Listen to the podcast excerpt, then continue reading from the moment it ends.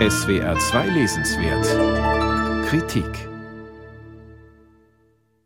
Als Albert Drilling von der Fähre steigt, weiß jeder auf der Insel, was er will.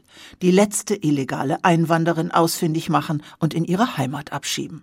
Was der Beamte des niederländischen Außenministeriums da noch nicht ahnt, die Menschen auf dieser namenlosen Insel werden es ihm schwer machen.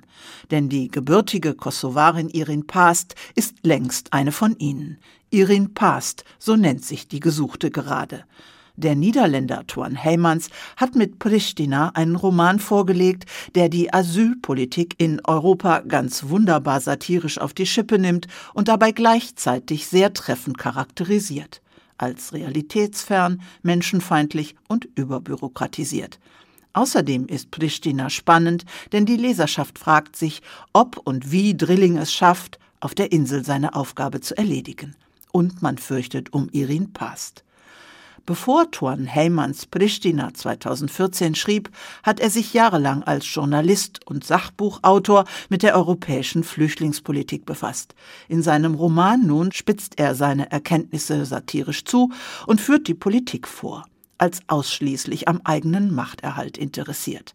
Sein Protagonist, der Beamte Drilling, sieht seine Lebensaufgabe darin, dem Außenminister sämtliche Steine aus dem Weg zu räumen, jedenfalls wenn es um die Asylpolitik geht. Ein allwissender Erzähler begleitet mal Drilling, mal die gesuchte Irin Past und mal einige Inselbewohner, den Bürgermeister, den Steuermann der Fähre und den Besitzer des Fahrradladens.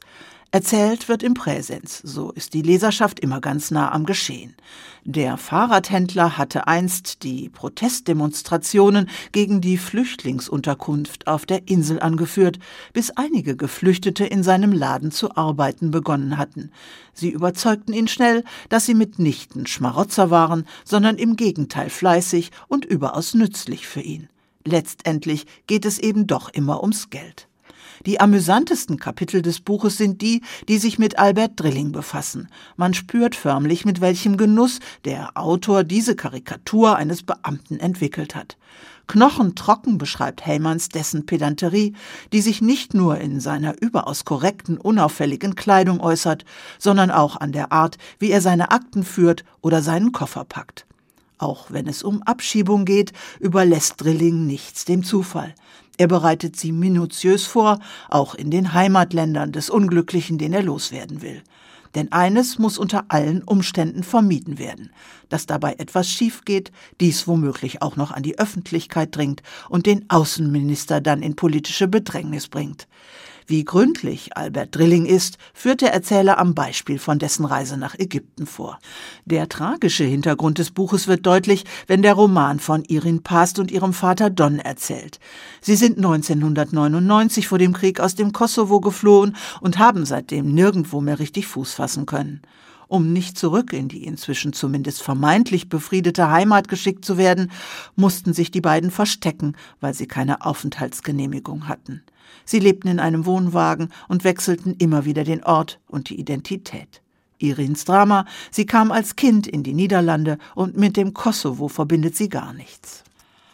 Heymanns Roman bezieht klar Position für die Geflüchteten, entlarvt viele Vorbehalte gegen sie als Vorurteile und er zeigt am Beispiel Irdins, dass es auch anders geht, aber bislang eben nur auf der kleinen Insel. Und auch die ist auf die Dauer keine Insel der Glückseligen, wie die Ankunft Drillings signalisiert. Zum Schluss nimmt der Roman dann aber eine überraschende Wende. Es stellt sich heraus, dass Zusammenhalt gepaart mit ein wenig Spitzfindigkeit zumindest im Kleinen etwas ändern kann und dass selbst der pedantischste Beamte dazulernen kann. Pristina ist ein kurzweiliger, humorvoller und gleichzeitig anrührender Roman und ein leidenschaftliches Plädoyer für mehr Realitätssinn und mehr Menschlichkeit. Tuan Heymans, Pristina, aus dem Niederländischen von Ruth Löbner, Edition Amikejo, 346 Seiten, 14,50 Euro.